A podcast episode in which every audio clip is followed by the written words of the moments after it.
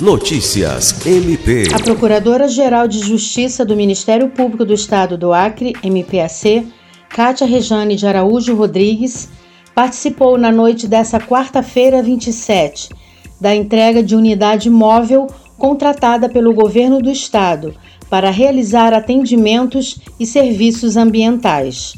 A contratação se deu por iniciativa da Secretaria de Estado de Meio Ambiente e de Políticas Indígenas e é fruto de uma emenda parlamentar gerada pela deputada federal Wanda Milani.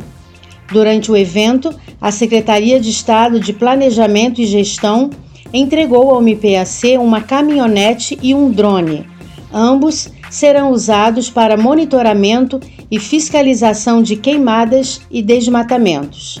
Lucimar Gomes, para a Agência de Notícias do Ministério Público do Estado do Acre.